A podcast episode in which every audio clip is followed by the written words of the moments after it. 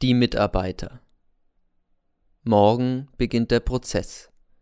Ich sitze auf der Terrasse eines Cafés und lese die Zeitungen. Der Abend ist kühl, denn es ist Herbst geworden.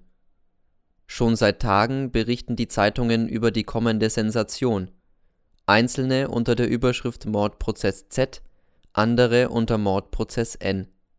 Sie bringen Betrachtungen, Skizzen, graben alte Kriminalfälle mit Jugendlichen im Mittelpunkt aus, sprechen über die Jugend überhaupt und an sich, prophezeien und kommen vom Hundertsten ins Tausendste, finden aber dennoch immer irgendwie zurück zum ermordeten N und seinem Mörder Z.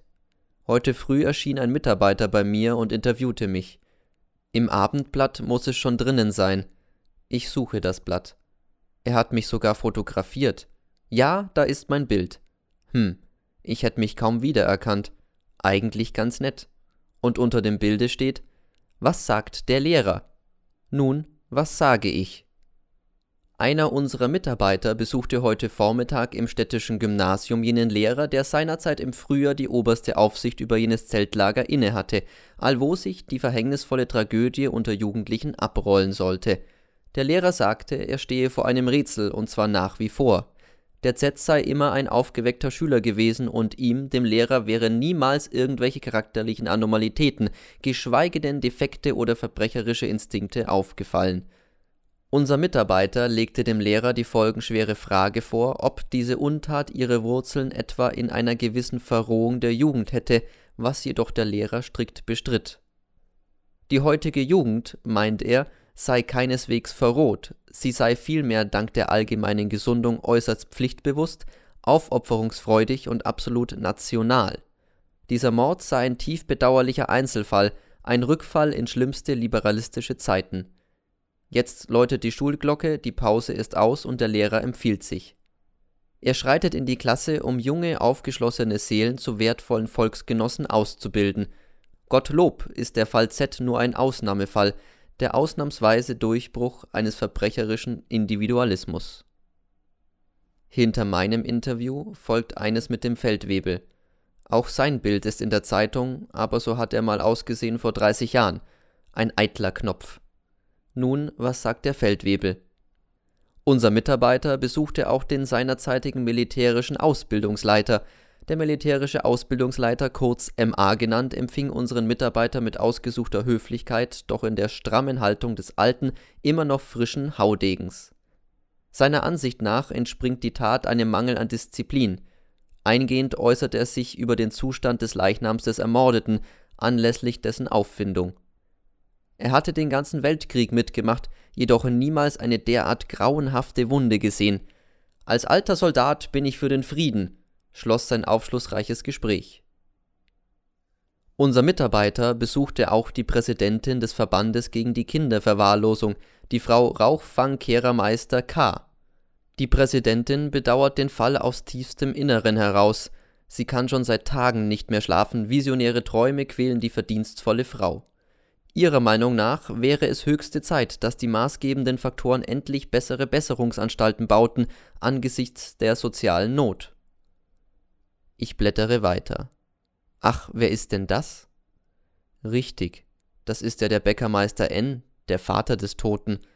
Und auch seine Gattin ist abgebildet, Frau Elisabeth N., geborene S. Ihre Frage, sagt der Bäckermeister zum Mitarbeiter, will ich gerne beantworten. Das unbestechliche Gericht wird es herauszufinden haben, ob unser ärmster Otto nicht doch nur Opfer eines sträflichen Leichtsinns der Aufsichtsstelle geworden ist, ich denke jetzt ausschließlich an den Lehrer und keineswegs an den MA. Justitia fundamentum rignorum. Überhaupt müsste eine richtige Durchsiebung des Lehrpersonals erfolgen. Es wimmelt noch vor lauter getarnten Staatsfeinden. Bei Philippi sehen wir uns wieder. Und die Frau Bäckermeister meint, Ottochen war meine Sonne. Jetzt hab ich halt nur mehr meinen Gatten. Aber Ottochen und ich, wir stehen immer in einem geistigen Kontakt. Ich bin in einem spiritistischen Zirkel. Ich lese weiter. In einer anderen Zeitung steht, die Mutter des Mörders wohnt in einer Dreizimmerwohnung. Sie ist die Witwe des Universitätsprofessors Z, der vor circa zehn Jahren starb. Professor Z war ein angesehener Physiologe. Seine Studien über die Reaktion der Nerven anlässlich von Amputationen erregten nicht nur in Fachkreisen Aufsehen. Vor circa 20 Jahren bildete er einige Zeit hindurch das Hauptangriffsziel des Vereins gegen Vivisektion. Frau Professor Z verweigert uns leider jede Aussage. Sie sagt nur: Meine Herren, können Sie es sich denn nicht denken, was ich durchzumachen habe? Sie ist eine mittelgroße Dame. Sie trug Trauer.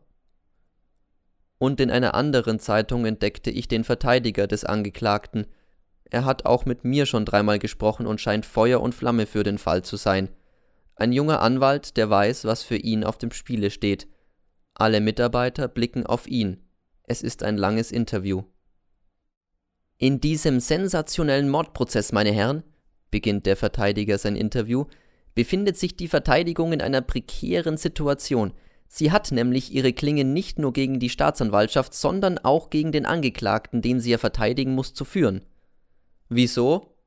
Der Angeklagte, meine Herren, bekennt sich eines Verbrechens wider die Person schuldig.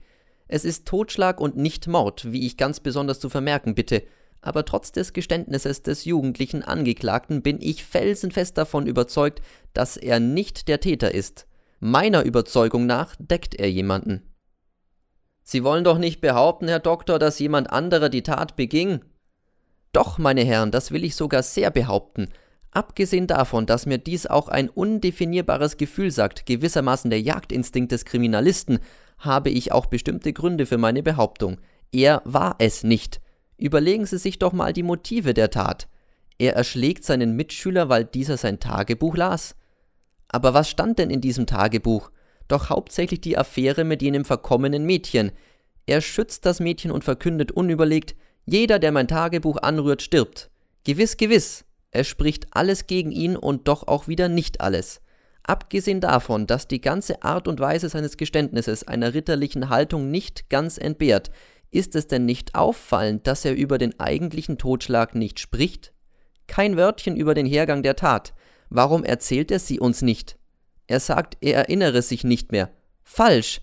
Er könnte sich nämlich gar nicht erinnern, denn er weiß es ja nicht, wie, wo und wann sein bedauernswerter Mitschüler erschlagen wurde. Er weiß nur, es geschah mit einem Stein. Man zeigt ihm Steine, er kann sich nicht mehr erinnern. Meine Herren, er deckt die Tat eines anderen. Aber der zerrissene Rock und die Kratzer an den Händen? Gewiss, er hat den N auf einem Felsen getroffen und hat mit ihm gerauft. Das erzählt er uns ja auch mit allen Einzelheiten. Aber dass er ihm dann nachgeschlichen ist und hinterrücks mit einem Stein, nein, nein, den N erschlug ein anderer oder vielmehr eine andere. Sie meinen jenes Mädchen? Jawohl, die meine ich. Sie beherrschte ihn, sie beherrscht ihn noch immer. Er ist hörig, meine Herren, wir werden auch die Psychiater vernehmen. Ist das Mädchen als Zeugin geladen? Natürlich. Sie wurde kurz nach dem Morde in einer Höhle verhaftet und ist bereits längst abgeurteilt, samt ihrer Bande. Wir werden Eva sehen und hören, vielleicht schon morgen. Wie lange wird der Prozess dauern?